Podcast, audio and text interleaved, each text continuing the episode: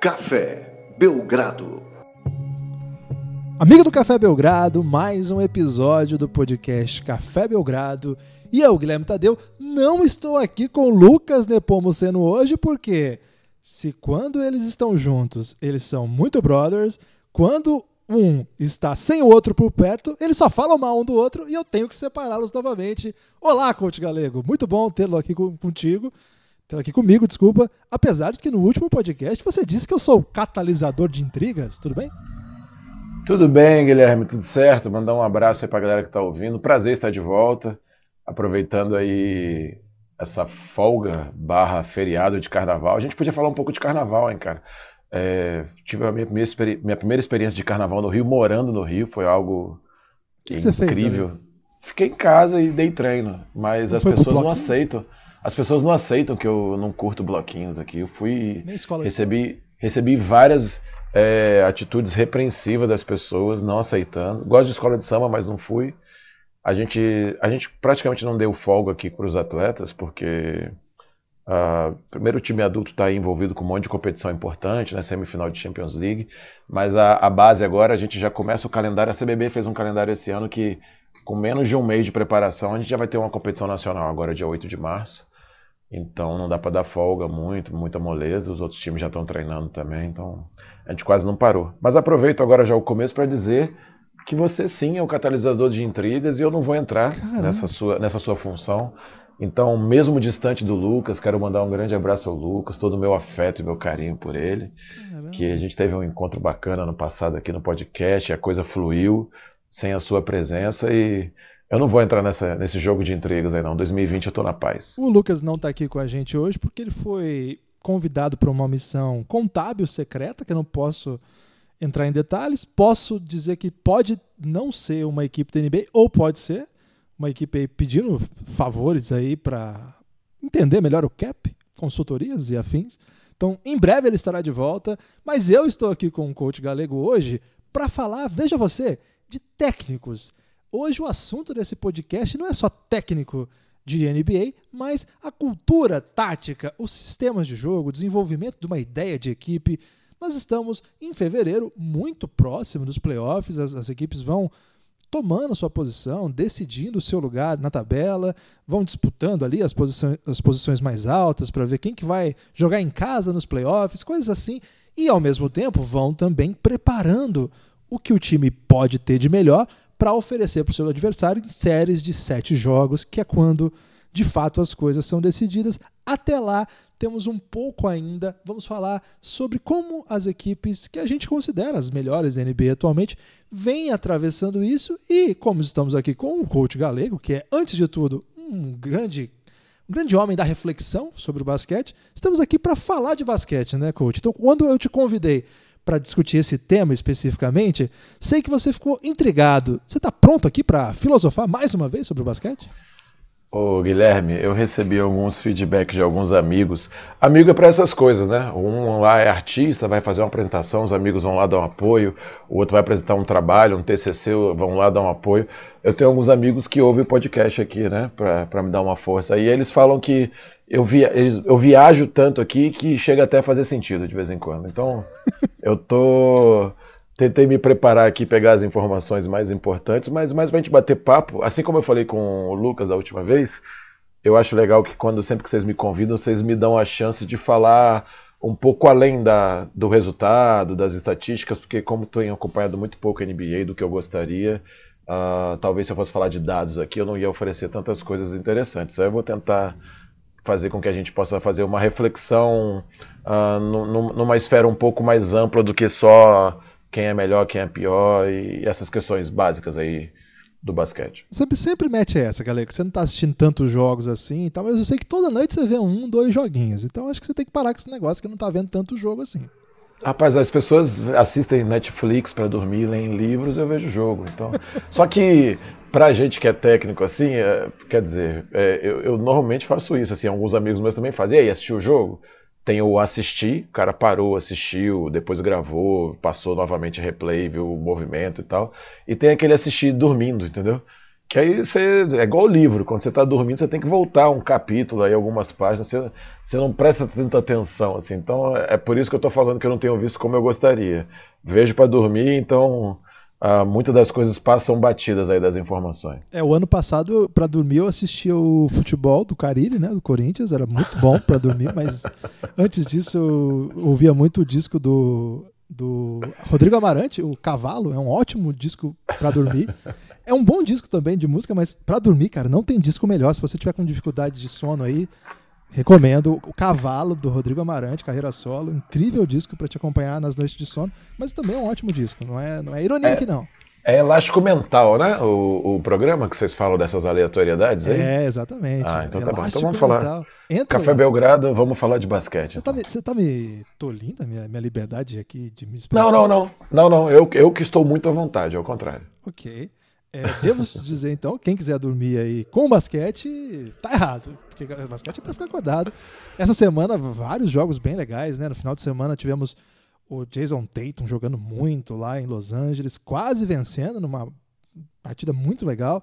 De novo, o Zion, de novo em Los Angeles, outro jovem aí roubando a cena e perdendo o jogo, mas a nova geração da NBA também brilhando muito. Tivemos nessa última quarta-feira Luca Doncic fazendo sua última partida como um atleta de 20 anos. Na próxima sexta ele faz 21. Mais um dado estatístico aí que não faz menor diferença. Mas hoje não vamos falar sobre o rumo da, dos atletas da NBA, mas vamos falar um pouquinho sobre os times e sobre como os técnicos transformaram essas equipes. O Galego, chamar de Lucas já, acontece muito aqui no Café Belgrado. Na minha Sem ausência, problema. O, Galego, o Galego foi chamado de Guilherme também. Então hoje você chamado de Lucas, completa o álbum de figurinhas.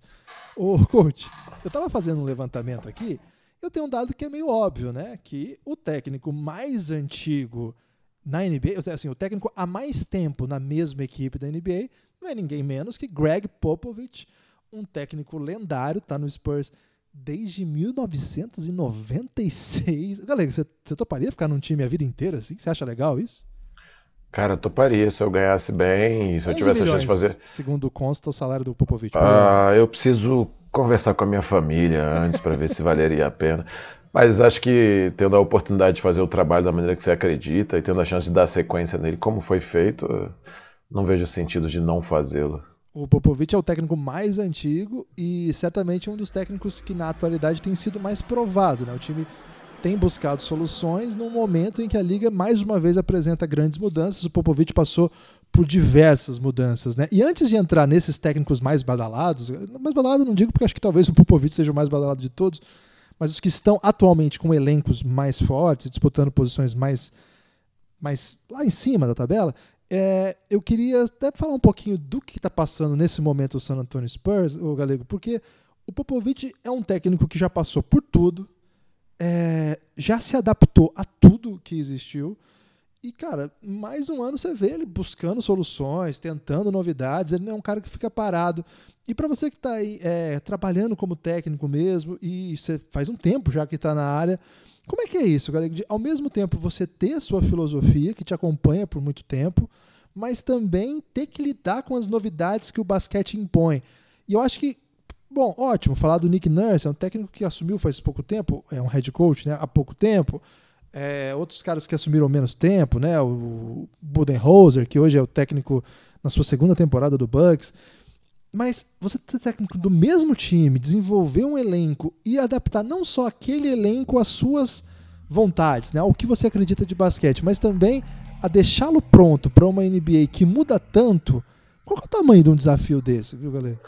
Ah, eu talvez, eu, apesar de eu ter o lugar de fala de ser técnico, né, eu não tenho o lugar de fala de NBA, né? Eu, me falta a, a, a o conhecimento específico da área deles, não, porque Mas basicamente ninguém também. em língua portuguesa vai ter, galera. Então você está liberado para falar o que você quiser. Obrigado. Então eu posso dar opinião. Então tá o meu não lugar, o meu não lugar de fala me representa aqui e me permite falar. Mas assim, é, eu, eu, eu, tenho essa via... eu dou essa viajada aí de que assim, o, o, basquete nada mais é do que mais uma das esferas da vida, assim. O técnico ele leva com ele uma marca registrada dele, a personalidade dele, né? A maneira que, as crenças, a maneira que ele prefere jogar. Agora, a gente também tem no nosso dia a dia as nossas crenças, nossos desejos e o que a vida nos oferece, né? para a gente fazer da vida. Né? E, e o, o, basquete tem um pouco disso também, né? Você tem suas crenças, você tem a maneira que você gosta de jogar, até assim os movimentos que você se sente mais à vontade para que você conhece para corrigir, para implementar, mas você vai precisar de ter um time que vai te oferecer a estrutura para treinar nesse formato, né? Aí fugindo um pouco, tá, Guilherme? É, a gente está falando de NBA, beleza, mas assim, falando de basquete no geral, eu posso ter o maior estudo do planeta, eu posso ter o conhecimento do Popovich, falar agora eu vou aplicar aqui nesse time da terceira divisão do país tal e eu só tenho cinco bolas para treinar. Tô, é, então, assim, eu, eu, preciso de ter uma estrutura que seja compatível com aquelas minhas ideias. E quando a gente está falando de estrutura, a gente está falando de estrutura física, a gente está falando de recurso humano mesmo, de staff, né? Pessoas à sua volta para trabalhar. Não adianta, eu posso ser o maior conhecedor do mundo, mas se eu quiser tirar o máximo de cada atleta, eu vou precisar atender quase que individualmente também eles, não só nos treinos coletivamente. Uh, e aí também que a gente fala da estrutura dos atletas, né? Eu preciso adequar o que eu acredito, o que eu gosto de jogar e o que eu gosto de fazer à capacidade daqueles atletas. Aqueles atletas vão conseguir desenvolver para aquela temporada uh, aquilo que eu gosto de fazer. Eu gosto de jogar com muito volume, né? Chegar jogando aberto, parecido ali com o Milwaukee Bucks, passa, corta sem bola, já bloqueia o lado contrário, o cara já corta novamente, pega, sai chutando. Mas meu time é um time pesado, a maioria dos jogadores não tem muito bom footwork, movimento de perna, nem todos, três ou quatro só tem aproveitamento de chute, nem todos. Ah, mas eu gosto de defender agressivo, mas os caras não defendem muito bem, um contra um deles não é bom, ah, não fazem muito close-out.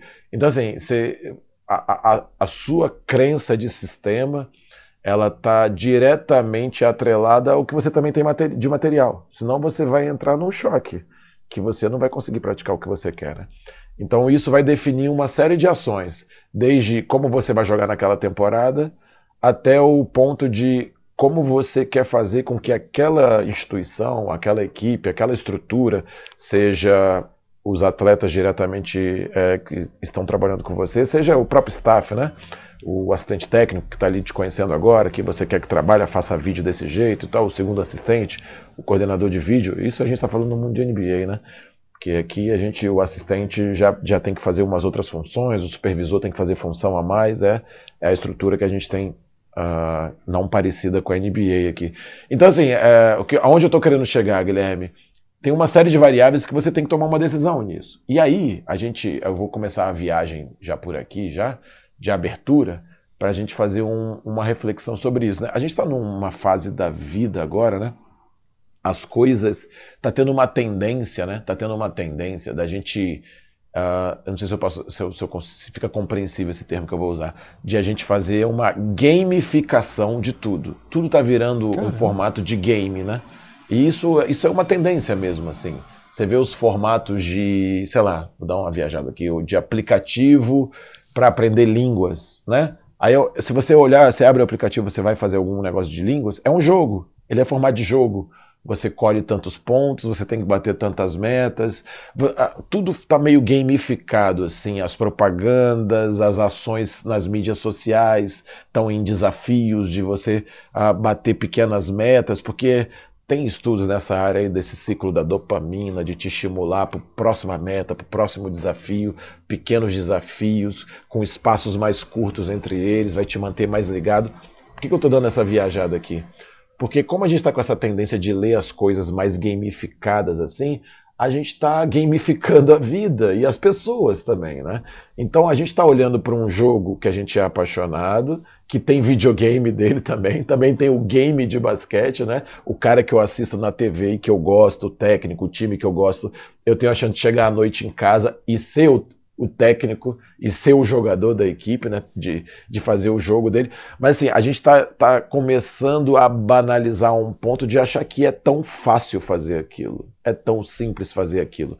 E aí, no momento que a gente gamifica muito, que não, errei, vou lá e faço de novo e tal. Só que a gente está lidando com processos de aprendizagem, com processos de evolução uh, motora, cognitiva, evolução de grupo social essas coisas não mudaram de velocidade, elas continuam levando tempo para serem polidas, para serem apuradas. Então a gente está muito na ideia da estatística, da gente trabalhar os jogadores e pensar os jogadores como peças de um quebra-cabeça do tipo, ah, tal jogador tinha 20 pontos por jogo e 5 assistências, então trocou para o time tal, vai ficar bom. O time só fazia 80 pontos, agora mais esses 20 que vai fazer, vai ter mais. A coisa não é tão matemática, tão game desse jeito assim.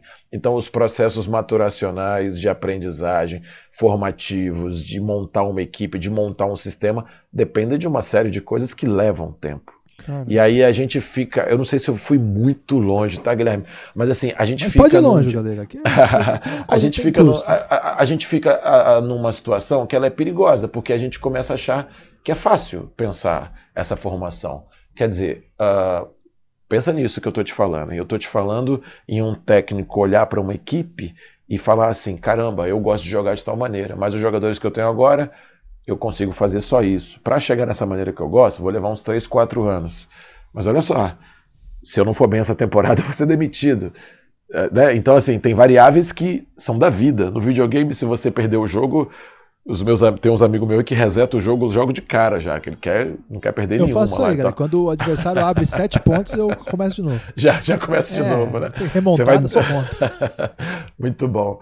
Mas na, na, vida, na temporada, na situação real, não, não tem isso. Então, assim, você precisa de tempo, de prazo para desenvolver, mas ao mesmo tempo você precisa de pequenas respostas imediatas. Você está com o respaldo da diretoria ou não está? Como é a torcida nessa cidade? Ela apoia? Ela está vindo de fracassos? É uma torcida que que cobra muito, né? Uh, é um Boston Celtics, um Lakers que tem total tradição, que não vai aceitar entregar pouco, ou é, sei lá, talvez o Pelicans, o Suns, é, que... Obrigado pelo exemplo. Que está aí no marasmo há muito tempo, então, sabe, se fizer mais uma campanha média, mas conseguir ter um time um pouco mais articulado, talvez a torcida fale, pô, agora tá melhor mesmo. A torcida lá do então, Ceará, do Santos, é, é muito. Pressão é alta. No resto é, pressão do, é alta. É, no resto do Brasil é, é tranquilo, mas no, do mundo é tranquilo, mas no Ceará o bicho pega. Então, então, Guilherme, tem uma série de variáveis em cima disso que eu acho que a gente vai tratar aqui, né? Mas, por exemplo, vamos pensar no Pop aí em 96, né? Ele chega em 96 com aquele basquete proibido marcar zona, proibido fazer dobra, né? Tinha uma ajuda ali um pouquinho, quando alguém cortava. Uh, aquela é uma época que o basquete começa a jogar, que eu falo que é jogar muito de dupla, né? Começa a se destacar um jogador externo e um pivô que vai juntar com ele, fica três do outro lado, ele joga um bloqueio ali entre eles dois, abre um espaço, não pode ter muita flutuação e ele vai lá e finaliza, surge o Alan Iverson e surgem outros jogadores, o Kobe vai, vai se destacando nisso também, se bem que o Kobe vem num sistema que é aquele sistema de triângulo, que o Phil Jackson tenta engajar um pouco mais os outros jogadores também, e aí junta com o Shaquille O'Neal, que fica uma dupla absurda, né? Dois caras muito diferenciados em cada na sua posição. E ele vai lá e tem o David Robson, que está né, numa, já numa fase final de carreira, e aí ele tem a chance de draftar uh, um jogador muito diferente dos outros, que é o Tim Duncan, né? E aí você fala, pô, vai jogar com aqueles dois caras gigantes, daquele jeito. Ainda era compatível jogar, né, né? Com, com um time desse jeito naquela época. E aí ele tá numa montagem de cultura, ele tem um cara que tem chance de durar com ele 20 anos, e aí ele vai fazer o quê? Ele vai montar um time ao redor dele, né?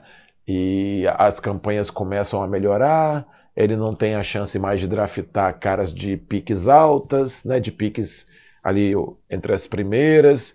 E aí você vai notar também, Guilherme, que esses times que a gente vai falar durante essa gravação aqui, que fizeram bons trabalhos de médio e longo prazo, normalmente eles têm um staff que faz um recrutamento maravilhoso, né? E a gente não pode falar só do técnico, né? Realmente devem ter pessoas que dão suporte ali de garimpar, observar atletas no mundo todo. Então ele tira um Manu Ginobili, que agora eu não vou lembrar a posição do pique dele, mas foi muito alta. 57. 57, a do Tony Park também bem alta, e ele vai ali polindo alguns jogadores, jogador que não se destacava em outras equipes com ele vão se desenvolvendo, e ele tem por trás o RC Buford lá que dá, dava muita moral para ele, confiava plenamente no trabalho dele.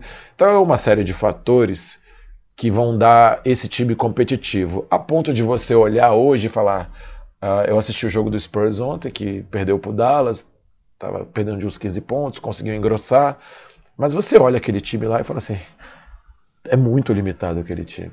Ano passado o time também tinha sérias limitações de rotação, de banco e tudo.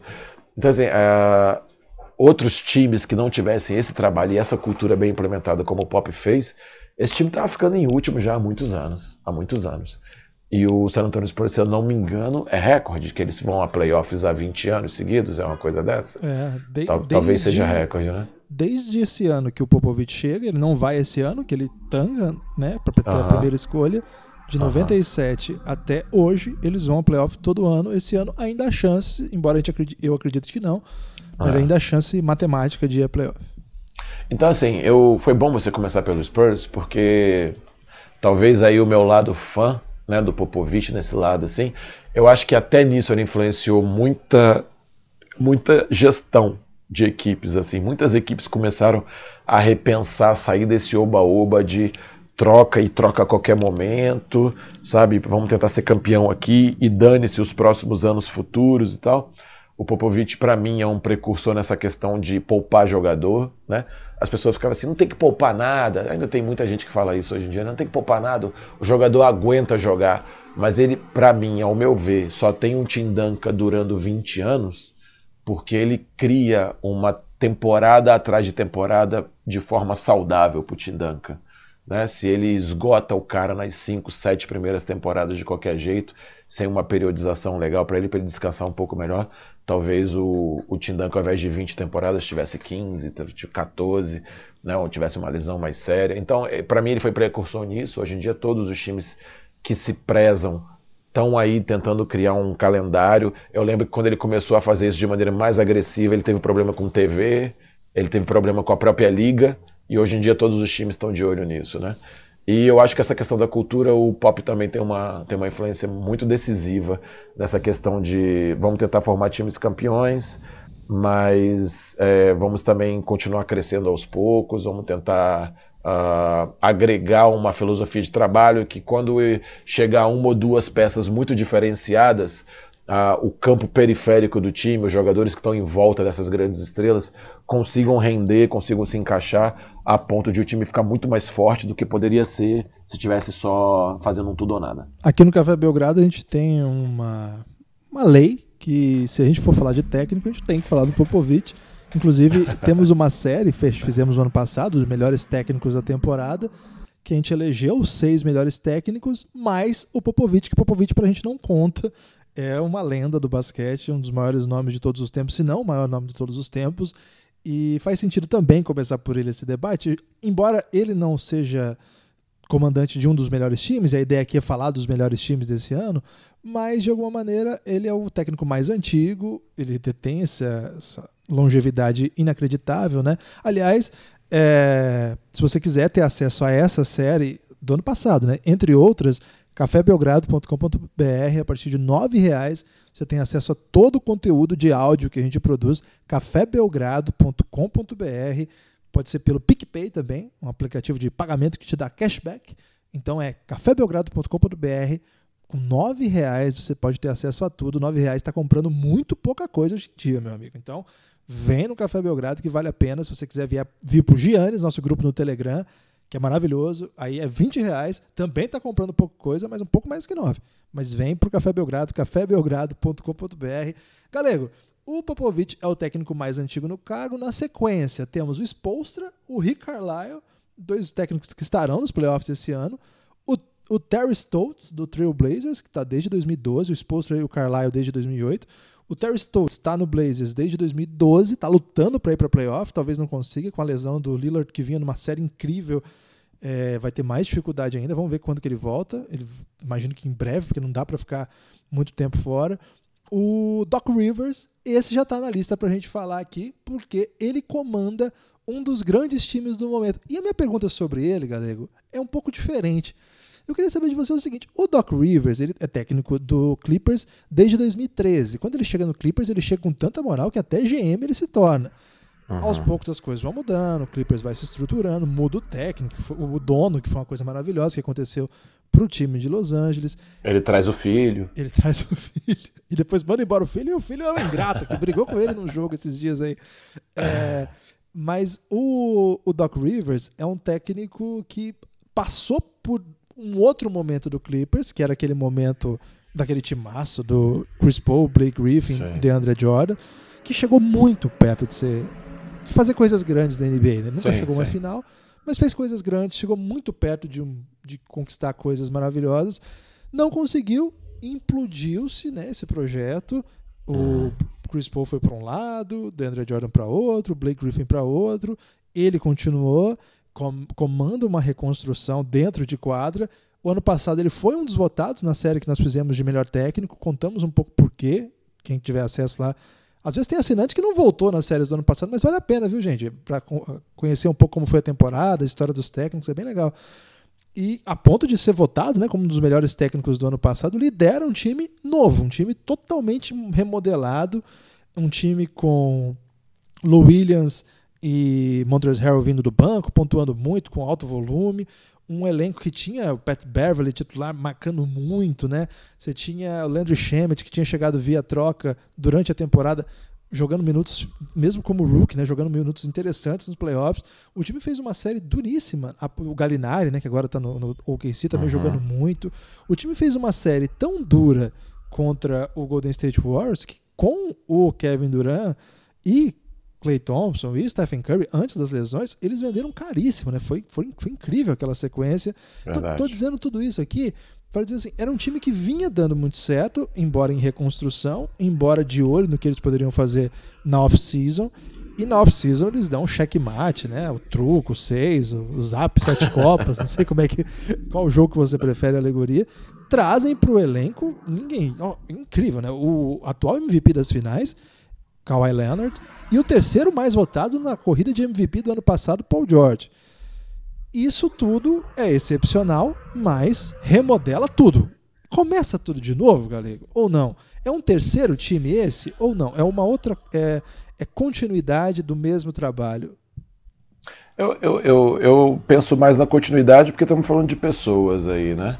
É, é muito engraçado, assim. Eu, o Doc Rivers também fez uma sequência considerada grande né, no Boston Celtics, né? apesar de ter sido campeão uma vez só e depois ali bateu na trave mais dois anos, né? Um foi vice, o outro fez uma final de conferência ali, perdeu apertado para o Cleveland. É, mas ele fez uma sequência de nove anos no Celtics, né? Então ele, ele já tem um pouco de experiência, e teve um pouco de vivência disso, de trabalhar com grandes estrelas, ter a chance de brigar pelo título uh, e depois trabalhar com times um pouco mais esfacelados, assim, arrebentados, né? Que as pessoas não davam tanto nisso e ele sempre entregou, assim, o que eu gosto dele, times que são fortes defensivamente, né? É, e aí quando ele vai pro Clippers, eu, a minha sensação que eu fico também, ficou um oba-oba muito grande, né, em cima do deles, assim, de, de, deles chegarem, vai, vai ser tranquilo, o Chris Paul é craque, e a gente está falando de uma época com outras grandes equipes bem interessantes na, na NBA também, né? Então eu, eu, eu não consigo acreditar que essa coisa é Aí eu vou, vou voltar à provocação do game, né? Eu não consigo acreditar que resetou, sabe? Que apertou o botão e falou: não, vamos começar de novo aqui. Há, há, alguma coisa construída do trabalho dele, nem que seja ele perante o staff dele, o ambiente dele de grupo, de trabalho. Muda-se drasticamente os jogadores, mas ele já tem uma tranquilidade de cobrar, trazer os jogadores. Eu estou falando tô dando um tiro, baita tiro no escuro, né, o Guilherme? Eu não tenho informação interna, eu não convivo lá, mas assim, isso é minha crença, isso é minha crença. Uh, o Dr. Rivers também uh, está fazendo aquilo que ele fez na temporada passada, quando você não esperava nada, e eles fazem aquela série maravilhosa. Eu ainda não consigo entender quem é que fala que a NBA está sem graça, né? Porque às vezes fala que ah, o Golden State foi cinco vezes seguidas para a final, então não tem graça e tal. Essa série do Clippers é, é, incrível. O time deles jogando é uma delícia, assim, a maneira que eles se entregam, a maneira que eles defendem. Eles fazem uma virada, né, surreal lá em cima do Golden State. A maior virada da é, história dos playoffs. É, é a maior virada da história dos playoffs, não é isso? Isso. Isso mesmo. É, e eu, eu acho que aquilo que acontece ela está diretamente ligada às experiências passadas dele com um grande time, com grandes estrelas. A gente não sabe de bastidores se ele não conseguiu tirar dos caras o que ele queria, cobrar da maneira que queria. Então ele chega muito mais forte agora. É uma história bonita quando a gente olha para trás, né? A gente a gente tem esse, esse convite sempre a ter esse pensamento contrafactual, né? Que é aconteceu, aí depois eu falo, ah, tinha que ter tirado o cara, lógico, né? É muito fácil. O cérebro tem essa facilidade de pensar assim, depois que acontecer, o que era melhor ter feito. Né? Mas ninguém, a gente não estava esperando que o Doc Rivers, as pessoas ficavam até assim, caramba, tá desmanchando o time, Vamos ver quando é a hora do Doc Rivers ser desmanchado também, quando ele vai sair também, né? E aí ele consegue entregar um bom trabalho. A gente olha para o Miami Heat agora e vê a adição do, do Butler no time, a gente vê todas as peças ali que eles foram montando, o Myers, né, do, do, do Portland, uh, a gente vê ali o Adebayo, da maneira que está se destacando e fala, ah, chegou esses caras e juntou. Mas há quantos anos o Spolstra vem com um time muitas vezes capenga, um cara que faz o John Raiders ter jogos maravilhosos, incríveis na carreira dele, sabe? Com o time sistematicamente defendendo bem, o John jogando Waiters bem. ser citado nesse podcast estava pagando alto na bolsa das apostas, viu? Pouca gente imaginava que o John Waiters seria citado hoje. Quem apostou isso ganhou uma grana, viu, galera? Cara, mas é porque é isso, sabe? É, é, assim, eu gosto muito do Isaiah Thomas, torço para que ele tenha uma chance e tal, mas ele tá vindo dispensado, dispensado, dispensado, dispensado, dispensado. Mas assim, aí você vê o que ele jogou no Boston Celtics, e você não vai falar que tem um pouco da cultura do Brad Stevens? Sabe? Para conseguir. É um cara que tem muita dificuldade de defender. Quando ele foi trocado agora, eu até fiquei animado pensando que ele ia ser utilizado no Clippers, mas aí você vai ver pontos por posse dele no ataque é bom, mas o pontos por posse dele defendendo é 1,20. Sabe? É, o cara não consegue defender nesse nível aí, cara. Ah, teve a lesão, atrapalhou e tudo, tá, mas ah, o que eu tô querendo dizer é: tem um trabalho por trás que dá uma base, dá um embasamento para que esses times, no momento do, do tiro, do tudo ou nada. E aí, qual era o tiro do Miami? Eu já dei uma pulada pro Miami, né? Me desculpa aí, Guilherme. É, é, na hora que o tiro do Miami era ter o Butler, que pintou ali por perto e tal, e aí ajeitar um ou outro jogador aqui. Mas uh, isso, isso para mim, ao meu ver, e talvez eu tenha tomando as dores aqui do corpo técnico, né? Só acontece, né? Porque tem uma base já montada, tem um trabalho, tem um trabalho cultural, né? Seja, novamente, hein? Seja do técnico com os atletas, mas é uma cultura que as pessoas não olham muito, é do técnico com o seu ambiente de trabalho, com o seu staff, com o domínio da, da, das operações internas, sabe?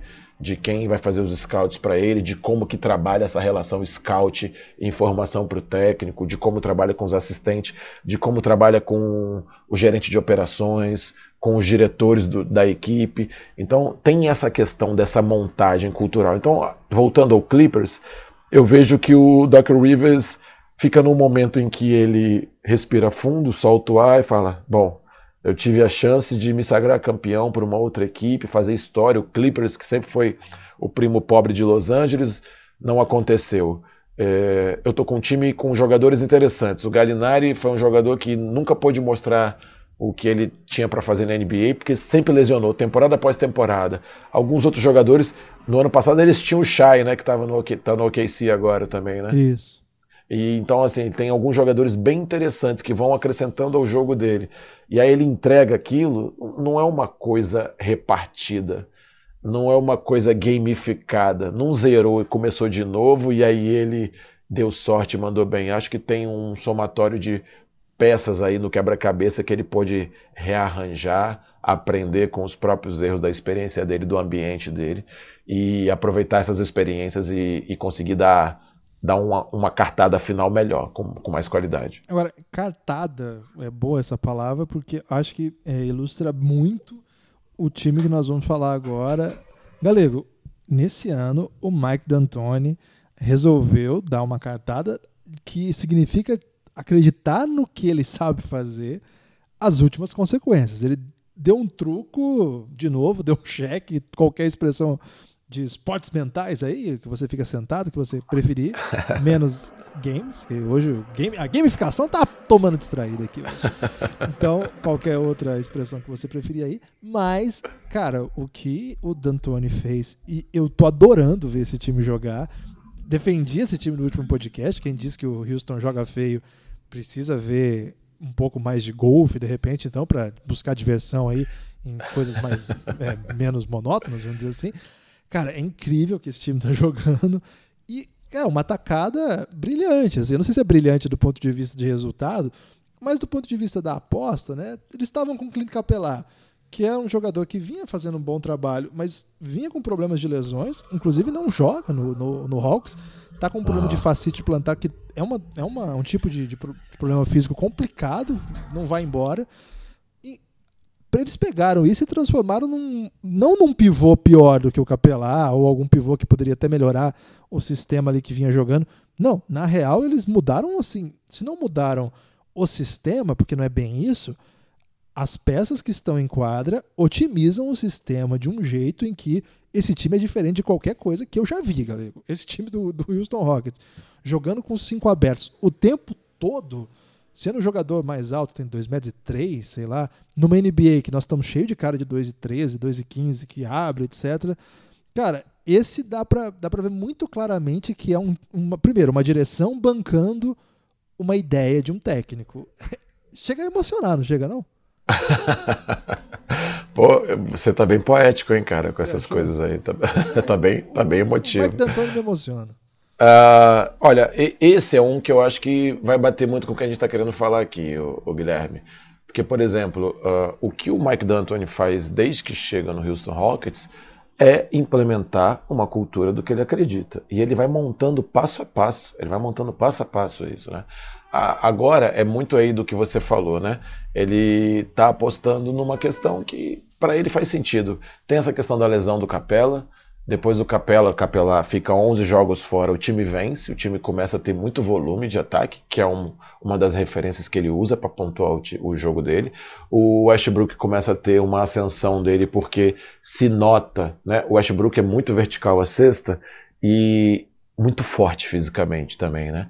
O Westbrook, assim, ele consegue botar a bola na frente e fazer a dunk, cortar e, e socar, enterrar, mas ele também consegue cortar e postear e girar em cima de laterais uh, tão fortes quanto ele, ele consegue levar vantagem também. E quando ele estava fazendo isso com o Capela ali no, no garrafão, uh, o marcador do Capela estava diminuindo os espaços, não estava sendo a mesma vantagem uh, antiga que o Houston tinha, né? Eu mesmo já vim aqui no podcast e já contei sobre isso, né? O Harden ia, cortava e quando ele cortava, saía ajuda, ele tinha qualidade para passar a bola no alto, o Capela ia lá só enterrava, né? Eu lembro que depois teve uma temporada aí que tinha aquele cara que tinha o apelido de Manimal, que tinha. Ah, eu esqueci o nome desse jogador agora. Que era um 4, né? Que ele começou a jogar como 5 também, porque ele pegava a bola no alto e enterrava. Pegava a bola no alto e enterrava. Hoje, esse tipo de jogador está atrapalhando a velocidade do jogo deles. Está atrapalhando, porque estão uh, dobrando muito no Kenneth Farid.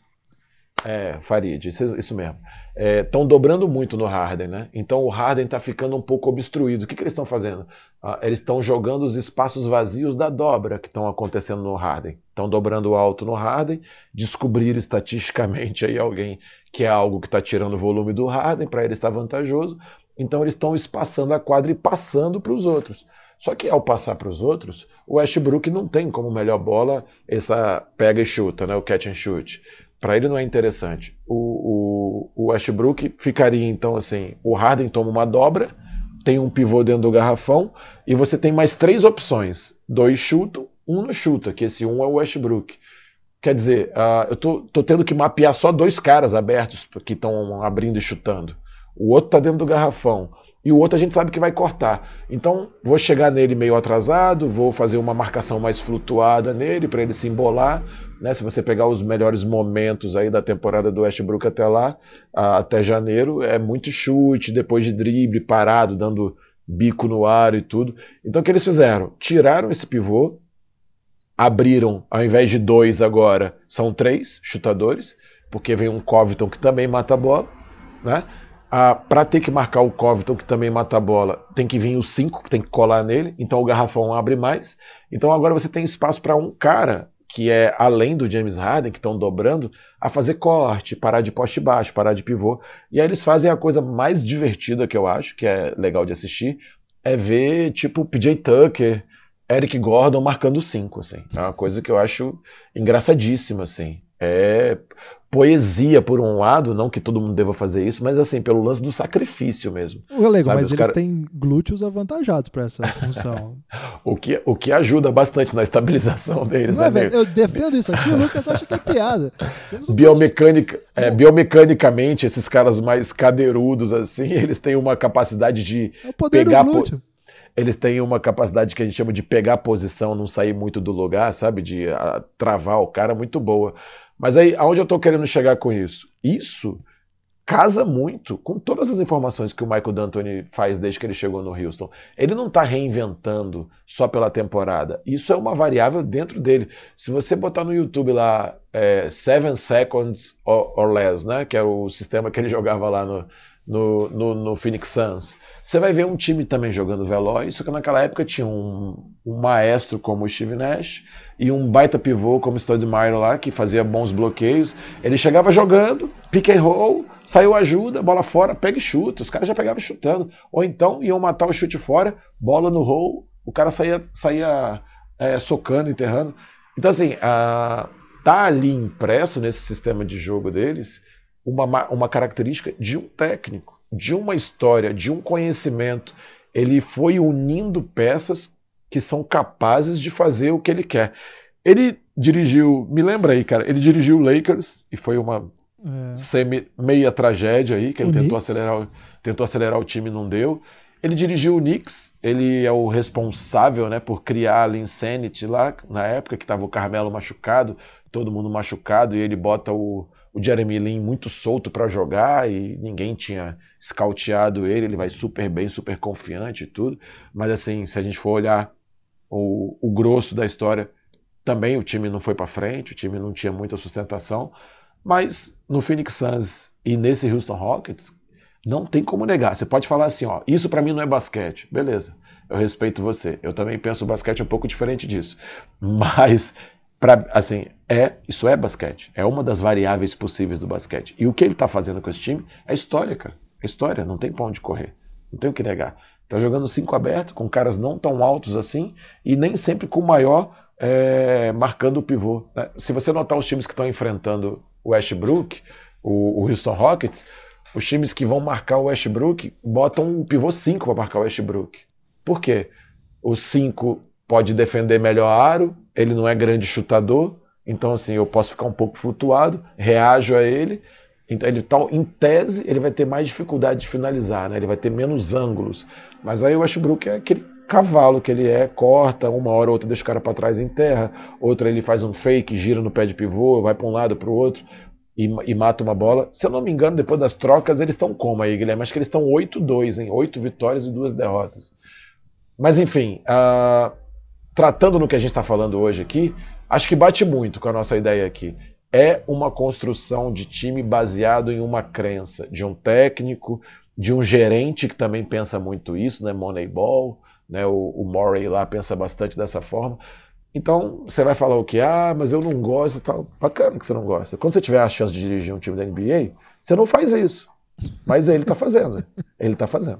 Foram duas derrotas mesmo nos últimos 10 jogos para o Jazz é, por um ponto. Uma pro, na última bola, né? E pro, Phoenix, e pro Phoenix Suns, num, num jogo que deve ter acontecido alguma doideira esse jogo. O Lucas... Acho que o Lucas ligou lá e falou: galera, por favor, faz meu dia aí. o Lucas, no próximo podcast, pode explicar o que aconteceu aqui. Galego, falamos de duas equipes que eu acho que são bem relevantes da Conferência Oeste.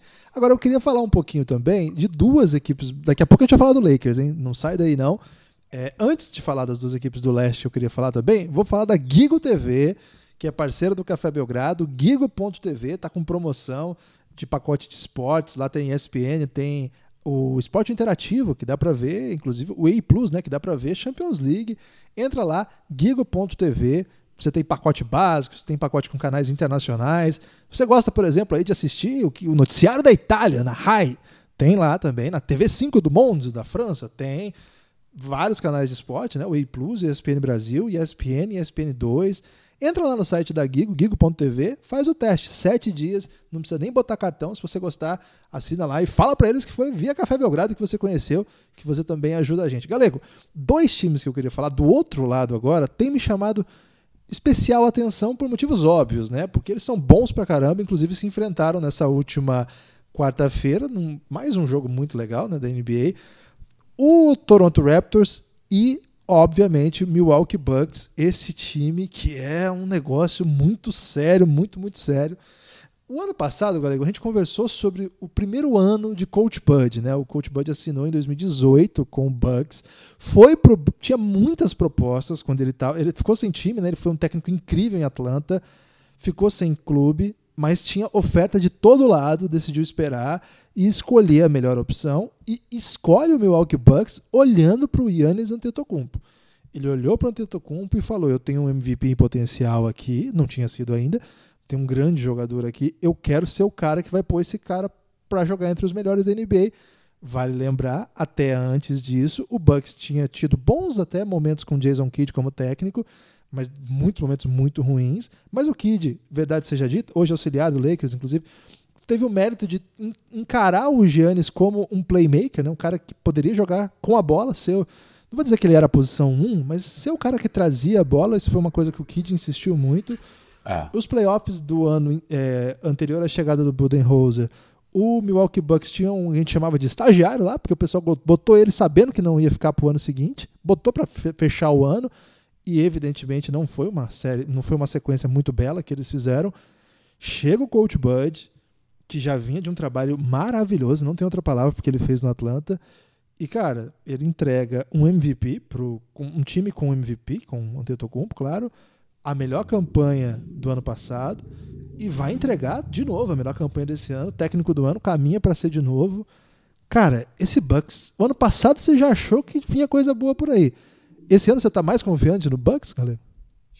Então, Guilherme, Desculpa, vamos lá. Até para completar. Ano 2, o salto é tão óbvio assim de qualidade nos trabalhos?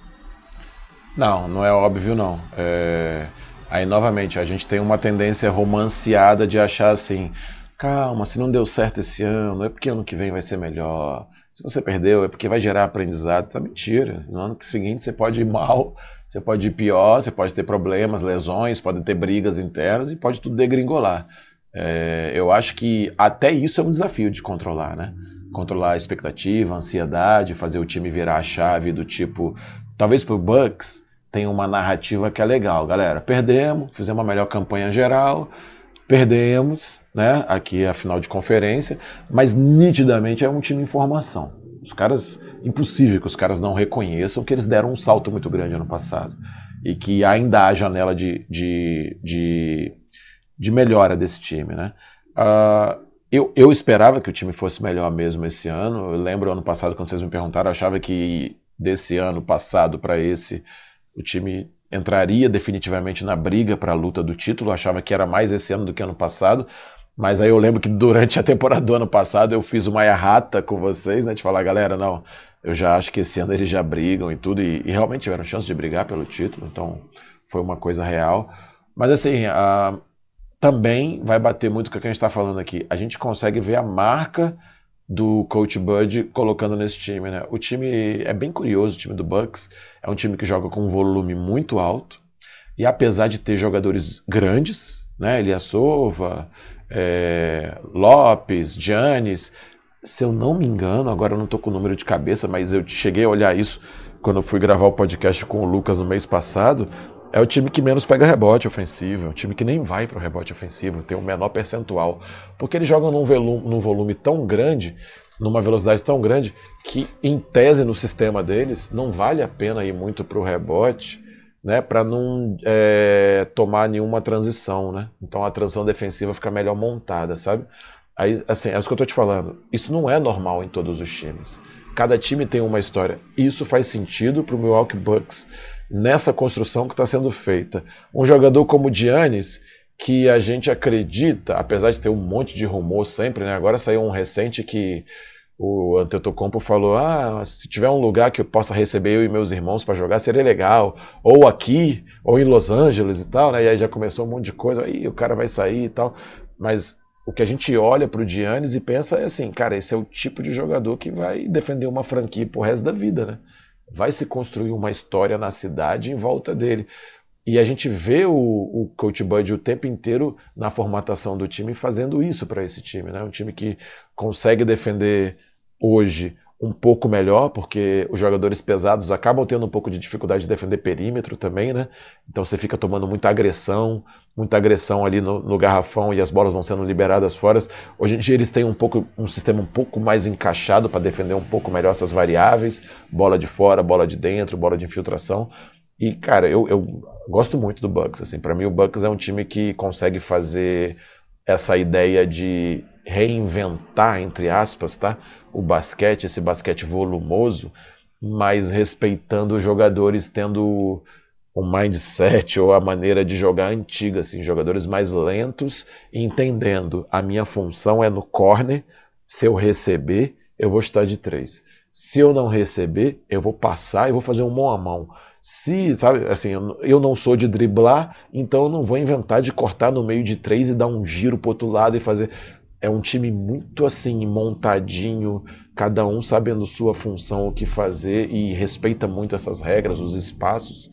Então, para mim é um time que mostra muito essa maturidade assim de uh, ter uma cultura forte dentro do dentro da, da, instituição. Concordo com você. Acho que a mudança do Giannis vem de antes da chegada do Coach Bud. O Jason Kidd já inicia esse processo nele. Só que talvez o Jason Kidd essa coisa, né? Um, maestro no basquete, assim, um baita jogador, mas talvez não tivesse todos os domínios ali da. Isso que a gente falou agora, né? De dominar o staff, de dominar as pessoas em volta dele, de dominar todos os processos da relação de técnico com atleta. Uma coisa é ser um cara legal, querido, é, um ex-jogador, todo mundo te respeita. A outra é você estar tá no dia a dia tendo que cobrar a performance de todo mundo, ter que melhorar, sabe? E, o cara já te olha diferente. Então, Talvez o, o, o, Bud tenha tido a capacidade de montar as peças em volta do Giannis, como tem feito, como tem montado. Um time com bastante infiltrador, com caras que catch and chute altos. Isso faz muita diferença, hein, Guilherme? Ah, uma coisa é a gente ter o Kyle Cover, que tá lá também, né? Mas você ter os pequenos chutadores, né? Dessa safra meio Curry aí. Mas outra coisa que ele faz de muito bem feito lá é ter os gigantes metedores de bola de três também, porque aumenta-se o ângulo aumenta-se o ângulo de defesa, as defesas vão ter que sair mais agressivas no perímetro, e isso abre mais espaço para um cara que é um baita infiltrador como o Giannis. Então, a, acho que é um time muito interessante de se ver também. Aí você fala, pô, é um time que chuta pra caramba, cria muito volume, que nem o Houston Rockets. E joga bem diferente do Houston Rockets. Joga bastante diferente do Houston Rockets. Então, essa preciosidade, essa coisa gostosa de assistir no basquete da, da NBA hoje em dia, eu acho que quem, quem não está aproveitando isso está perdendo muito espaço. É, eu acho incrível isso também. Acho que cada jogo que a gente vê tem uma história e cada time vai se adaptando, né? Vai criando a sua própria história também. Nenhum time, nenhum time é o mesmo ano após ano, né? É sempre uma evolução. Tem sempre... Eu posso dar uma. Desculpa te cortar, Guilherme. Posso dar uma viajada aqui? Claro. Você podia até falar isso, porque acho que você assistiu, né? Ontem o Spurs estava perdendo de 15 pontos e eles abrem os cinco abertos, cara. Eles é. fazem os cinco abertos, com praticamente sem pivô, assim.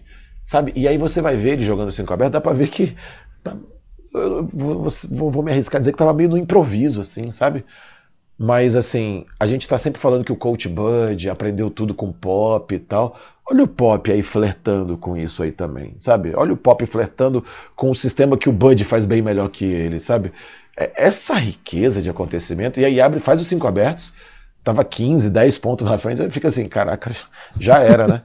Aí o Spurs vira. O Spurs uhum. fica duas posses, o Spurs fica na frente, faltando quatro minutos e meio, alguma coisa assim, depois o time não se sustenta nisso, né? O Dallas vai e se ajeita, fica seis, sete posses sem fazer a cesta.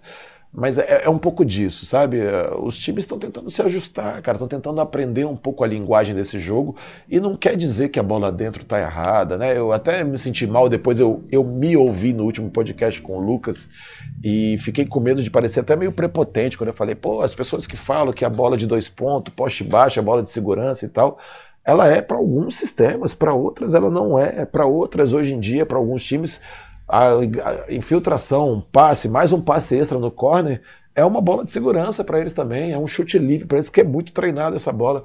Então, respeitar essas várias formas de amar o basquete, ó, Guilherme, eu acho que é importante de ser feito. É, é legal. O 5 aberto do Spurs era um 5 aberto meio cult, né? Porque não tinha ninguém que matava a bola. Isso que era, isso que era belíssimo, né? Era só infiltração e passe, é. só infiltração e passe. O Rudy Gay jogando na posição 5, né? Depois é. ele Ele jogava com Derek White, tinha o Bellinelli que matava a bola e o Patrick Mills, verdade seja dita, né? Mas boa, aí ficava. Boa. Só que o Mills era um dos que infiltrava pra caramba, então Também. perdia um chutador, era muito complicado. É, mas é, você vê, né? O, o, Spurs desse time aí, do técnico super antigo na NBA, é, glorioso, assim, com todas as glórias já, mas isso não, não, não faz com que ele tente, assim, tape os olhos totalmente. Eu ainda acho que essa implicância do, do Popovich com o jeito que a NBA tem se jogado hoje tem muito a ver com o elenco que ele tem à mão e com o que ele pode entregar. Evidentemente, se ele tivesse Sim. outras peças de outros estilos, você falou isso também no último podcast aqui, bem legal. É, o caminho seria evidentemente outro. Ele tá com dois especialistas de dois pontos como super estrelas e um elenco que tem problema de chute mesmo.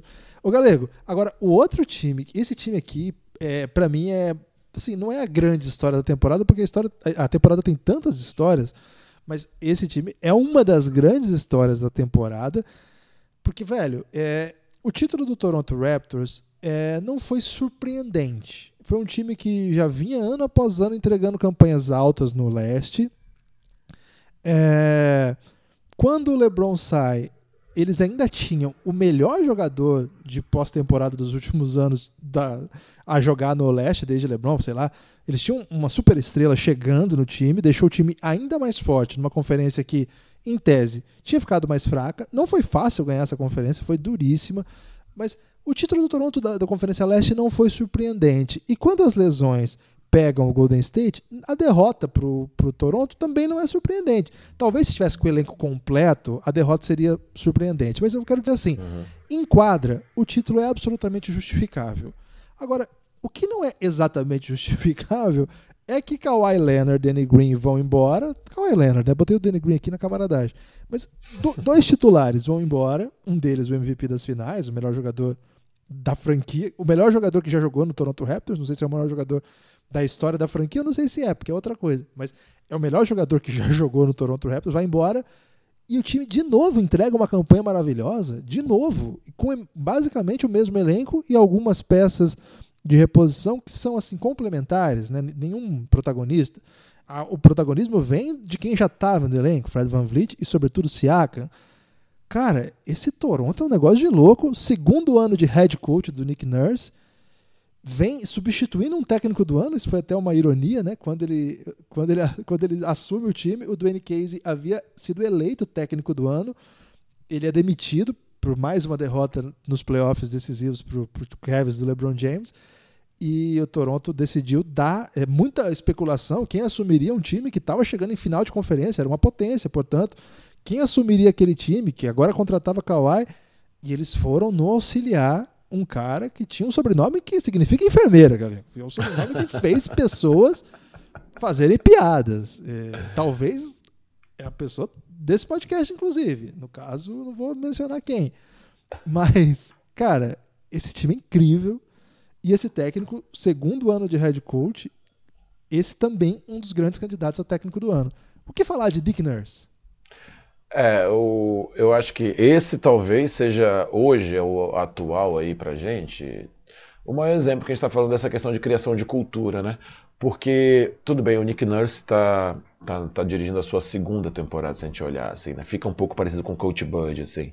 Tá implementando, mas sabe? Também está se aproveitando um pouco do que tinha de time lá, a troca, quando faz aquela troca final lá, que vem Mark Gasol e tal, o time realmente fica. Você olha o plantel assim e fala assim: caramba, esse time pode ser campeão. É o que você falou, não, não fica inviável ser campeão, assim, não é ah, só ganhou porque o time tava, o outro tava quebrado, tá, não, fica muito competitivo. Mas quando você olha o Nick Nurse na história do, do Toronto, você vê que o cara foi é, contratado lá, pelo menos para o time da D-League, em 2011. Quer dizer, uh, ele está quase 10 anos dentro de uma cultura já de Toronto, né? Então, assim, uh, quando se puxa ele 2018 para técnico principal, substituindo um técnico do ano, o que passa de mensagem. A primeira mensagem que passou pra gente é sacanearam o, o Casey, né? Sacanearam e tal. Eu fui um desses que falei, pô, que absurdo e tal. Mas depois você vai olhar e fala assim: é, você vai olhar um pouco a linha do tempo que aconteceu e você fala assim, cara, é, esse cara deve conhecer bem os processos internos lá, né? Assim, não, não deve ser uma aposta à toa parecido quando o Spolstra assumiu o Miami numa das melhores épocas do Miami da história, assim, né? Não, não pode ser um cara à toa, assim, que tá, que tá entrando lá, né? Então, primeiro que ele faz um, um bom trabalho ano passado, eu acho que um dos grandes méritos dele na, no ano passado é dar muita confiança aos atletas, isso é uma coisa que é importante também, porque tem um momento, Guilherme, que você está trabalhando no meio de uma competição que você quer muito que o time evolua, que caminhe para um lado, que você desenvolva tais aspectos tá técnicos, táticos, mas assim, às vezes se você fica muito preso a não, não está muito do jeito que eu queria, tem, uh, você talvez trave muito o time, sabe? Quando você cobra muito o time, quando você bota muito detalhe para o time, às vezes o time fica muito com medo de errar, assim. E uma coisa que me chamou muita atenção no Toronto no ano passado e acho que esse ano deu esse salto porque o time virou campeão é, o nível de confiança que eles jogam, cara. Os caras jogam muito soltos, com muita confiança, assim. O salto do Siakam nessas duas últimas temporadas é uma coisa absurda, assim. O, o seu chaveirinho lá, o seu ídolo lá, o Fred Van Vliet, né, a, a, a confiança com que esse cara se transformou como jogador também. Mas assim, aí você vai olhar o time, um time com uma defesa sólida, com umas variáveis de defesa bem interessante, é um cara que marca algumas defesas por zona, uma defesa agressiva, é um, um lugar onde o Ibaka se encontrou para ser importante dentro e fora, um, um, cara que tem um chute uh, importante na rotação, mas um cara também que leva, arrasta muito os defensores para dentro para abrir espaço para os outros jogarem. O Siakam é um cara que é um jogador incrível, assim que ele, ele faz, eu chamo de poste alto, né? Ele faz um poste alto na linha dos três, ele arrasta o cara até o garrafão e faz uma cesta lá embaixo, né? Mais ou menos aquilo que o que o Jokic, que o Embiid faz ali no poste baixo, né? De girar, girar em cima do cara e fazer para fazer uma cesta fácil. O Siaka faz isso lá quase que na linha dos três, cara. Ele vai girando o pé de pivô, aquele tamanho dele largo. Então, assim, acho que também há um mérito dele de não só desenvolver os caras, porque você vê vários jogadores melhorando na mão dele, mas principalmente um time que joga com muita confiança, assim, muita consistência, muita confiança. A gente olha para isso um pouco do tipo, cara, com certeza tem que ter um trabalho do técnico aí, né? Uh, um time que perdeu um cara extremamente decisivo, que é o Kawhi, mas eu boto o Danny Green na conta porque o Danny Green é um, um bom companheiro de time, é um cara que complementa bem times fortes, né? É um cara que dá espaçamento da quadra para o chute de três, é um cara que consegue entregar uma defesa de perímetro legal, né? Então, querendo ou não, é uma peça importante nessa rotação e você vê o time competitivo do mesmo jeito, né? Com uma campanha, eu considero a campanha deles maravilhosa, acho que eles estão com 42, 15, alguma coisa assim, 42, 16, alguma coisa nesse nível, assim, sabe? Com um, se eu não me engano, acho que eles, nessa época, no ano passado, Tava pau a pau, não tava, Guilherme? Tava mais ou menos isso, ou tava menos de vitória e derrota? É, eu não tenho da, do ano passado, é... mas esse ano 42-16, tá brigando ali pelo segundo lugar, atualmente está uh -huh. na segunda uh -huh. posição. É difícil alcançar o Bucks, tem oito vitórias a mais, mas é. Cara, e é muito louco, eles botaram na rotação alguns jogadores que não estavam na NBA mesmo, né? O caso, Isso. O caso, por exemplo, do Terence Davis, que é um, um ótimo menino, assim, tá jogando muito. Uhum. Ele jogou quatro anos de college, não foi draftado, né? Jogou na Universidade de Mississippi, não foi draftado. E, cara, o cara joga na rotação de um time que é o segundo, o segundo melhor time do, do leste hoje em números, né? Tem outros caras. O Odia Nunobi é, herdou os minutos do Kawhi, né? Não herdou, é, e tem ajudado muito. Ele, tá, ele, é o, ele é o Siakam desse ano, né? E o Siakam é o Kawhi do ano passado. O Honda e Hollis Jefferson também é um cara que eles foram buscar, que teve um bom começo lá no Brooklyn Nets e aos pouquinhos foi perdendo espaço. Eles, cara, é um cara que é muito atlético, muito comprido mesmo, contribui de várias maneiras, vai preenchendo o box score, né?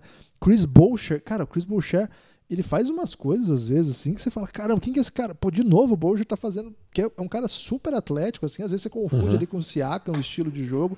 Sim. É outro cara, assim como o Siakam, assim como o Van Vliet, tá, foi desenvolvido lá no Raptors 905, lá, que é o time é de G-League do Raptors, né? Então, cara, é um time que não depende exclusivamente de trazer superestrelas, né? Um, acharam um, um tirador, né? O Matt Thomas, um tirador na NBA é sempre útil. Ficaram atentos no mercado internacional. O Matt Thomas, quem acompanha basquete europeu, sabia. Era um chutador muito confiável. Ano passado jogou no Valência um cara confiável. Você pode botar em quadra que ele é um chutador de 45%. E na NBA esses caras chutam livre. Então, quando ele está em quadra também mata a bola. Então, você vai montando o elenco, mantendo a cultura, como você falou, mantendo Van Vliet, Lowry, Ibaka, Siaka, Gasol agora está machucado, mas joga. Mas com essas outras peças que você precisa botar para jogar, né? O jogo tem 48 minutos, você precisa de um elenco com, completo. Esse time aqui me deixa assim muito entusiasmado. Eu gosto de ver esse time jogar. Muitas vezes, você falou um pouco isso sobre o Spurs, né? Muitas vezes você vê esse time, você vê que o adversário é mais talentoso. Você vê uhum. o jogo e fala assim: esse adversário, esse time é melhor do que o Toronto. Tem mais peças, tem mais opções. Mas, cara, o Toronto, você tem que ser muito melhor que o Toronto para ganhar o jogo deles. Assim, se você jogar num nível de atenção um pouco abaixo, um volume de arremesso não tá tão afiado naquela noite, vai ser difícil. Agora há pouco eles emendaram em 14 vitórias. Nesse jeito que eu tô falando aqui, né? Com essa base. Sou muito fã desse time, tô muito curioso para ver esse time nos playoffs. Ô, Galego, agora um tema que eu acho que é sempre campeão de audiência, porque estamos é, houve o casamento aí de um dos jogadores mais populares desse, desse tempo com um dos times mais populares desse tempo. Los Angeles Lakers de LeBron James, ano 1 um de Frank Vogel, um técnico que teve uma carreira. Ele pega um time num rabo de foguete, assim, lá do Gene O'Brien, lá do Pacers. Ele pega o time no meio da temporada e dá uma acertada naquele timaço. Virou um timaço mesmo, aquele time que não era Sim. um timaço. Virou um era time bem interessante. muito competitivo, né? Com o Paul George, Lance Stephenson, George Hill. Ficou a uma partida de ganhar do Cleveland e ir pra final, cara. Foi. Foi. Era incrível esse time, teve uma rivalidade com o LeBron. Tinha o Roy Hibbert ainda, David West. Um time muito interessante e desde então não consegue entregar bons trabalhos. Na verdade seja dita, é muito difícil entregar bons trabalhos no Orlando Magic, que foi por onde ele passou desde esse trabalho incrível aí no Pacers. Lá no Orlando Magic ele teve tempo e não conseguiu entregar nada, mas se você olhar os elencos com, com os quais ele trabalhou por lá, você fica meio que do lado dele, porque nunca entregaram uma, um elenco com um cara que, que dava para botar em quadra. Era sempre um monte de pivô, um armador que era G-League, uma coisa meio esquisita. Não dá certo, ele é demitido. E encontra essa oportunidade gigantesca, depois de um ano parado, de treinar o Los Angeles Lakers de LeBron James e Anthony Davis, um time que tem a obrigação de conquistar coisas. Né? É um time que, se for vice-campeão da NBA, já não vai ter sido suficiente. Um time que, se parar na semifinal da conferência, vai ter cornetagem com o LeBron, com ele, com o elenco. É um time que ou vence ou vence. É, esse é o tamanho do parâmetro, mesmo com tudo isso que a gente falou aqui, né? Com um monte de time excelente. A gente não citou vários que são muito bons, né? O Thunder, o Nuggets, o Jazz, o Celtics do outro lado, o Sixers, que é um caso à parte também, o Pacers. Mas o Lakers tem essa obrigação. Por ter LeBron, por ser os Lakers, por estar tanto tempo longe do playoff. Enfim, é, esse time engrenou.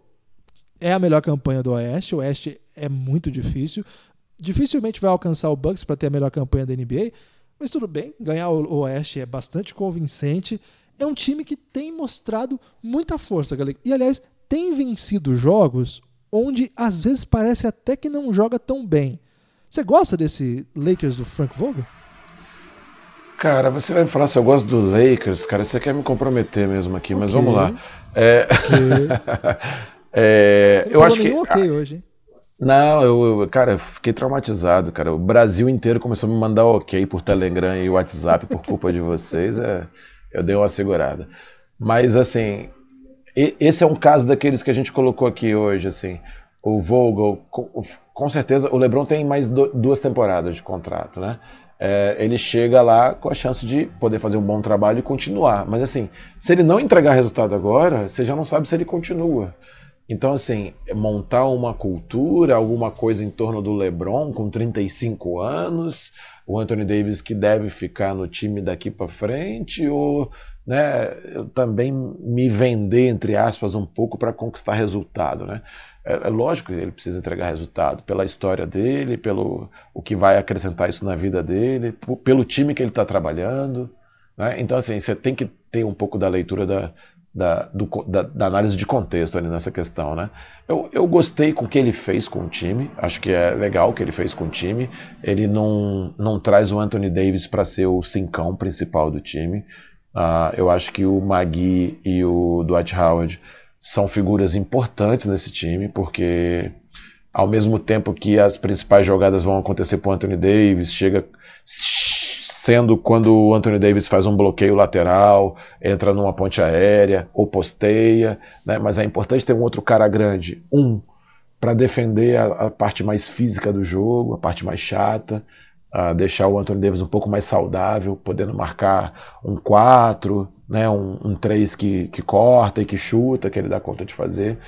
Uh, eu acho que ele consegue dar um volume interessante para jogadores que não são isso tudo. Nos bastidores aí você sabe muito bem que eu brinco muito contigo do KCP, mas o KCP consegue entregar o básico do básico num time que é, que é muito forte. É importante ter jogadores que conseguem entregar pelo menos o básico para não comprometer o time. O Wave Bradley acho que é um jogador que pode ser um, um pouco mais acionado ou mais importante no time, não só defensivamente. Eu acho que ele vai ter problemas na, na pós-temporada, porque vai ficar dependente ali, ao meu ver, né? De LeBron, Danny Green, assim, jogadores que vão abrir mais, vão ter coragem de chutar na cara a bola e meter bola. Eu acho que ele vai ter dificuldade.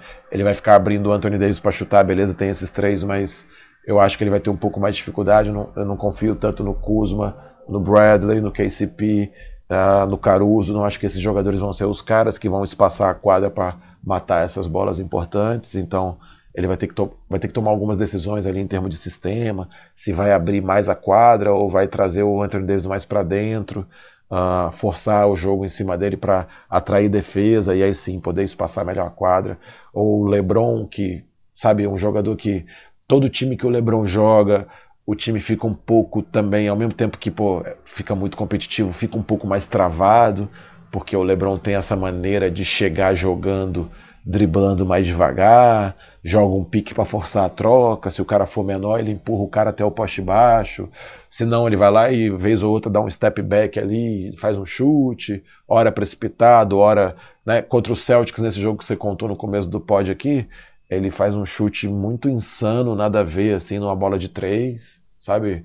É, num, num sistema que dava para ter rodado a bola e entrar no Anthony Davis para levar uma vantagem, precisava pontuar naquela hora mas em compensação é o mesmo LeBron que pede uma bola lateral, bota o, o Jalen Brown nas costas, gira para um lado, gira para o outro, faz um fadeaway maravilhoso, que a bola cai e ganha o jogo. Então, uh, eu acho que o Frank Vogel tem o mérito dele de dar sistema, dar sistema a um time que vem ano a ano implodindo cultura, vem implodindo cultura. Nas últimas temporadas era bagunça atrás de bagunça. O Magic Johnson se prova o grande jogador que ele foi quando ele vira dirigente, né? Se alguém tinha dúvida do craque maravilhoso que o Magic Johnson foi, a gente tem maior certeza ainda quando a gente vê ele como dirigente, que para mim ele fez uma tragédia de gestão. E o time Olha, Mas se cultura. pensar assim, tem muito dirigente brasileiro aí que pode se considerar um grande jogador, hein? Porque é muito não, ruim ele, como dirigente. Mas ele jogou, ele jogou. É porque, ah, para não ficar a fantasia de. Por exemplo, o Jerry West foi um grande jogador e eu acho que faz um trabalho muito legal no, no Clippers, ok? Ok. Tá, ah, falei ok. É, então, então, assim, eu acho que quando se pensa no Vogel, é um cara que monta bons sistemas, que tem um mínimo de padrão com o time e que vai conseguir, ver se vai ficar entendível isso aí, é, vai conseguir não atrapalhar os momentos decisivos. Normalmente, os técnicos que, que dirigiram LeBron têm essa característica de não atrapalharem o que o LeBron tenta fazer no time. É, é um formato de jogo, é a maneira que eles acreditam trabalhar, mas eu acho que até então, até agora, ele vem fazendo um, um trabalho correto, assim, vem fazendo dentro do que ele tinha em mãos, dos jogadores que ele tinha para cercar LeBron e Anthony Davis. Acho que é plausível. Eu só acho que na pós-temporada o Lakers corre riscos, porque eu confesso a você que não confio no que o Rajon Rondo pode entregar, no Bradley, acho que são jogadores que não têm um poder de decisão tão grande, e aí vai ficar num Danny Green espaçado para chute, vai ficar num LeBron James e Anthony Davis que gostam de verticalizar o jogo, vão ter que estar inspirados sete jogos, quatro de sete jogos vão ter que estar muito inspirados para matar algumas bolas importantes e e serem decisivos a ponto de, de chegar a uma final. Para você ter ideia, o Lakers teve desde, a, desde que Phil Jackson deixou a equipe o Mike Brown, que venceu 42 jogos e perdeu 29. O Bernie Bickerstaff, Bernie Bickerstaff foi técnico tampão, né? Jogou cinco jogos, venceu Sim. quatro. Depois veio o Mike D'Antoni, foram 67 vitórias e 87 derrotas. Byron Scott na, na sequência, 38 vitórias, 126 derrotas E depois Luke Walton, 98 vitórias, 148 derrotas. Uma sequência muito ruim, né? De mudanças, é, mudanças de personalidades, estilos muito diferentes um do outro, né? Parece time vagando assim por, por um estilo, por busca de alguma coisa. O Frank Vogel chega com uma campanha muito boa, né? Parecida com a do Mike Brown, que foi muito boa também, mas parece que vai até superá-la. É, o LeBron James antes, depois do exposto, né? depois de deixar Miami, também passou por várias mudanças de técnico. Né? O Kevs também experimentou algumas coisas. Agora, Galego, por tudo isso que você falou, você acha que o, o Lakers, embora tenha essa lista aí de motivos para você dizer que é um bom trabalho, comparado com esses outros processos táticos que a gente falou até agora, o Lakers tem menos repertório do que os seus principais rivais? Eu, eu acho que sim, e aí não estou tentando encontrar culpados e apontar né, culpa ou soluções para nada aí. Mas eu acho que os outros times, pelo menos esse que a gente contou do Coach Bud, esse do Toronto, né? Mas aí é aquele negócio, né? O Toronto não tem o Toronto não tem o LeBron, então ele tem a capacidade de dividir mais a bola né, com outros jogadores. Né? Uh, o Giannis é um jogador que vai necessitar passar mais a bola também, tirando as bolas que ele verticaliza, porque é um jogador que não tem esse poder de decisão de matar tanta bola de fora, de chute. Está criando isso, mas ainda não tem. Né? A brincadeira que dizem que eu li na internet é que se ele criar isso aí, vai, vai zerar o videogame, né? não vai ter como vencer lá o, o Milwaukee Bucks.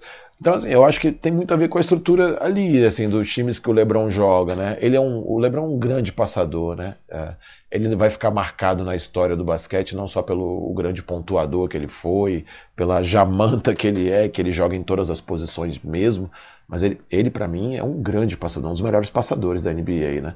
Mas a maneira, eu, eu acho que, primeiro, é a maneira como se joga ao redor dele, que eu acho que se limita um pouco. É, eu acho que o time joga muito mal fora de, fora de bola. Fora da bola, a parte de bloqueios indiretos e tal, não tem muita fluidez assim. Isso, querendo ou não, facilita um pouco alguns arranjos defensivos para tentar complicar para o Lakers, né?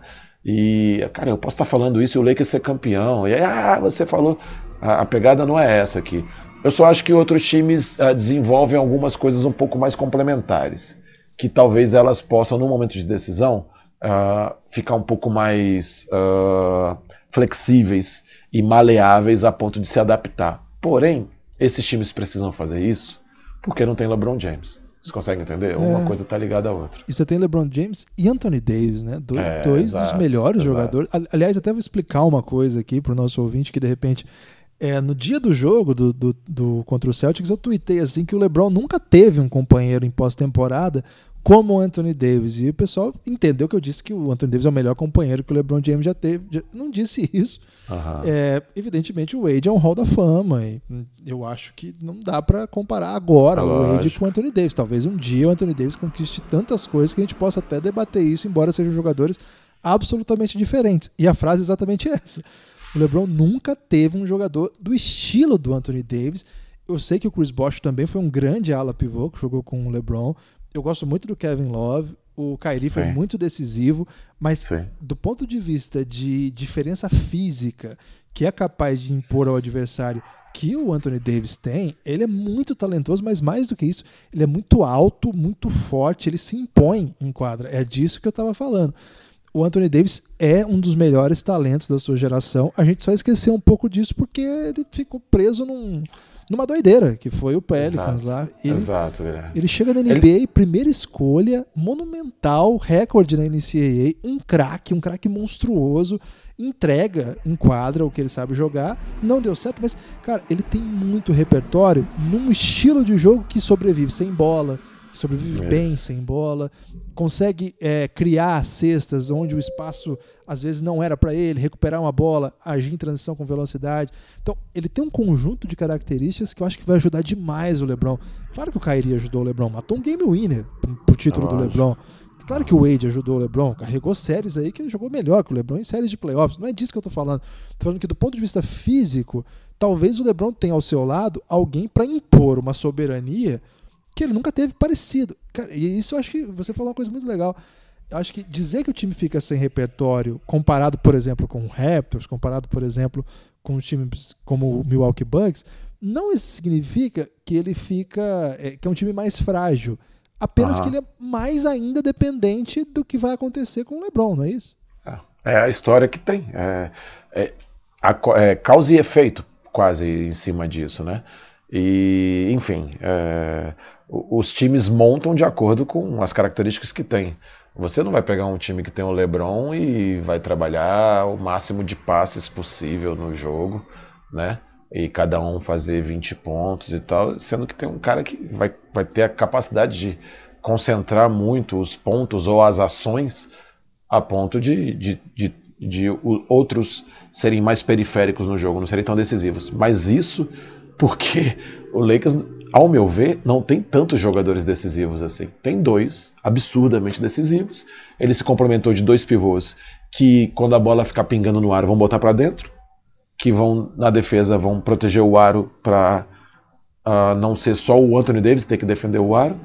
Então, uh, dentro do que tem, eu acho que se conseguiu sistematizar muito bem um time que foi trágico ano passado, completamente trágico. E só para deixar claro a da importância do Anthony Davis, não é à toa que o Lakers mandou um ônibus de atletas para o Pelicans, né? Não é à toa que o Celtics, quando estava nos bastidores tentando trazer ele, estava pensando em liberar o Jason Tatum, sacou? Tava tendo um papo desse assim.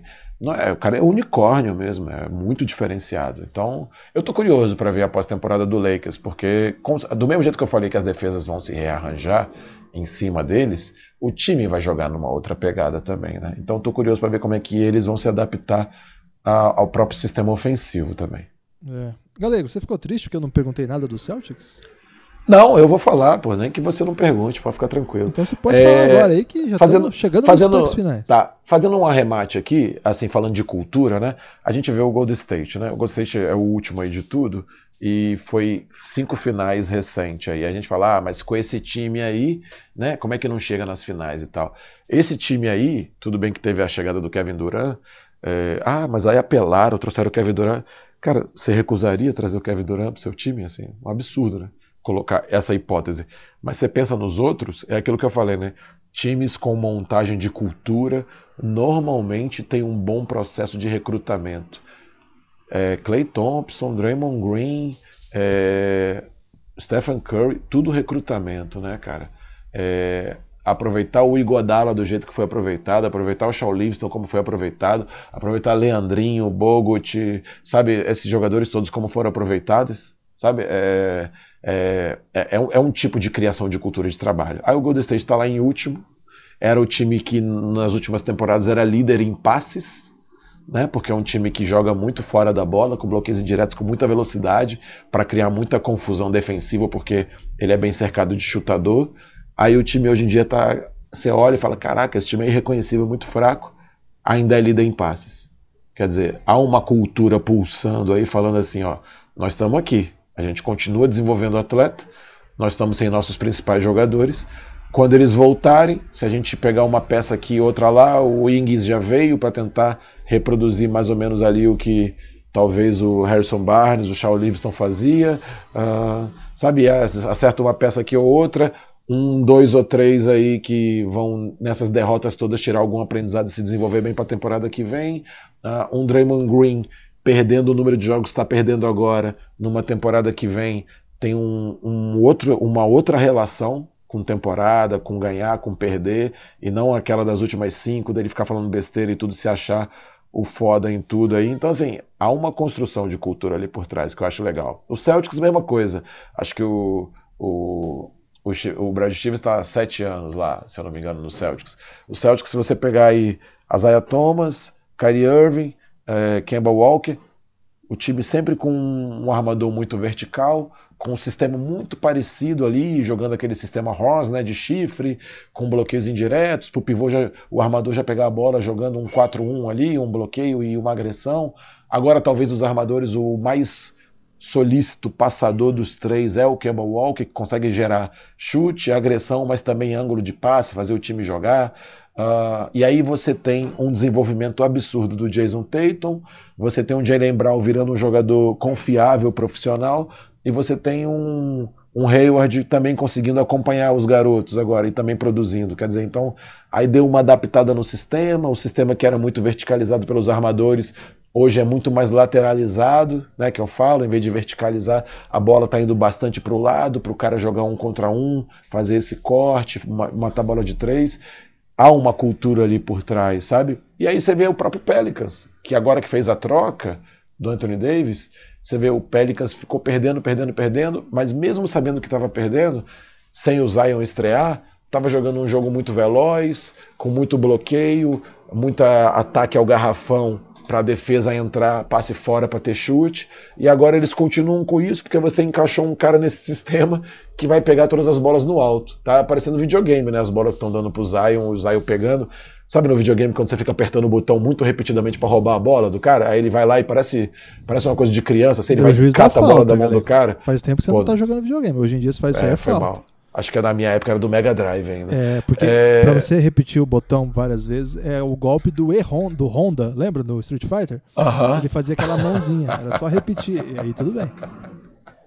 Mas enfim, o Zion pega umas bolas dos outros, assim, parece que tá pegando pirulito da, da mão de criança, assim. Então, assim, a, o que, que é o Pelicans ali? É construindo uma cultura em volta de um jogador que pode ser decisivo para os próximos anos aí totalmente.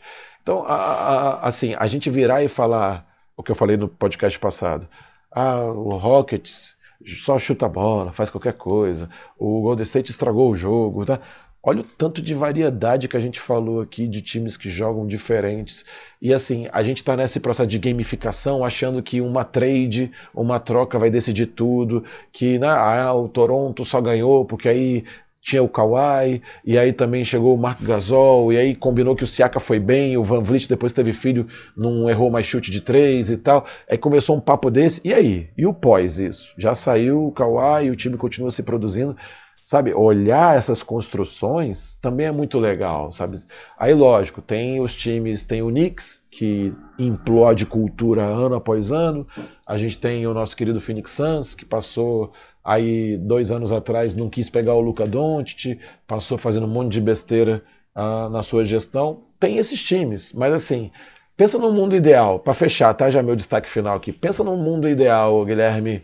Pensa em 30 times com uma cultura maravilhosa, com 30 técnicos incríveis e com 30 staffs de técnicos maravilhosos, e todos com times muito parecidos. Mesmo assim, mesmo assim, o, o Guilherme, vai ter o campeão, vai ter o vice, vai ter o trigésimo colocado. Vai ter todas as posições vão continuar sendo ocupadas. O esporte vai oferecer isso. Então tem que ter muito cuidado, assim, de ah, o Golden State chegou e dominou as últimas cinco aí. O LeBron fez oito finais seguidas. Cara, mas não tá tendo só isso. Não tá tendo só isso tá tendo muita história, tá tendo muito time desenvolvendo jogadores que você olha e fala: caraca, esse cara surgiu do nada. Não surgiu do nada. Esses garotos que surgiram do Toronto aí, será que o Nick Nurse, nesses anos todos que teve de assistente técnico, não teve uma ligação direta com o 905 lá, com o time do Raptors no, no, na G-League, acompanhando, desenvolvendo, para ter esse nível de confiança hoje em dia, esse nível de confiança com os técnicos da base ali, da, da, da, da do, do D-League, da, da, da, área de desenvolvimento, para botar esse cara para jogar, sabe? E esse cara conseguir render. Então tem muita coisa acontecendo que é um, um, uma heresia, cara, ficar falando que tá tudo muito igual, é tudo a mesma coisa, sabe? Quem fala isso, notoriamente, uh, deixa claro que não acompanha basquete de verdade. Ele vê no Twitter os resultados, ele vê aquelas matérias em portais que falam de maneira mais superficial, mas acompanhar jogo mesmo, ter uma ideia do que está acontecendo, esse cara não está acompanhando, com certeza. Tomou palavras duras de coach galego, você que diz isso aí. É. Galego, esse foi o seu destaque final ou você tem um destaque final do destaque final? Não, meu destaque final é esse, cara. Curtam, é, tá uma temporada incrível, tá uma temporada incrível de verdade. É, muito time interessante para assistir. Uh, tá muito em aberto a disputa de título. O Lakers vai ter que se ajeitar para ser campeão e tudo, mas alguns times no Oeste me chamam a atenção. O Clippers está nessa de não conseguiu engrenar ainda como deveria, tem que poupar Kawhi, tem que poupar Paul George, a gente não sabe se eles vão aguentar fisicamente uma pós-temporada muito agressiva, e vai ser agressiva mesmo, né? Ah, imagina o Lakers saindo em primeiro e o Pelican saindo em oitavo, cara, e tendo o primeiro round de cruzamento desses dois. Não vai ter vida fácil assim, né? O Oeste vai pegar fogo. O Leste talvez tenha numa época das mais legais que teve recente aí o Leste com times bem bacanas, né? Vão ter cruzamentos bem interessantes. Então, bicho, o meu convite aí é, é. São vocês que falam, ah, é o Rômulo Mendonça, né? Que fala um convite ao prazer, não é, é isso? É tudo nosso, é o Rômulo É, então beleza. É um convite ao prazer, é um convite ao prazer assistir o que está acontecendo na NBA atualmente. Um abraço para o Rômulo Mendonça aqui. O meu destaque final é esse, inclusive. Queria mandar um abraço para todo mundo que me mandou um parabéns aí, que no meu aniversário ao longo da semana passada. É, muita gente no Twitter, obrigado mesmo, fiquei comovido. Pessoal da TV, né? O Rômulo mandou um abraço, o Guilherme Giovannone, o Rodrigo Alves, o Prota, o pessoal que transmitiu jogos lá no dia do meu aniversário, eu me senti muito querido. Então, obrigado mesmo. Um abraço para todo mundo que acompanha a gente aí. Siga nas redes sociais, o Café Belgrado no Twitter, o Café Belgrado no Instagram e arroba coach, é coach galego. Ainda você mudou a sua arroba, galera? Não, não tem mais como mudar, não. No Twitter é, é arroba Coach Galego. Então vocês sigam lá o Coach Galego. O Coach Galego tá postando pouco, hein? Ultimamente aí tem, tem dado uma estrelada, mas ele vai voltar um dia. Cara, eu tô com mais de mil tweets e eu não tô conseguindo acompanhar porque eu, eu retuito as coisas para eu salvar, né? Tipo a biblioteca para mim, eu não tô conseguindo acompanhar, cara. Então eu dei uma parada para reorganizar as coisas que eu já retuitei. Mas você tem que você twittar, Galego. Porque você é uma personalidade tá. do Twitter.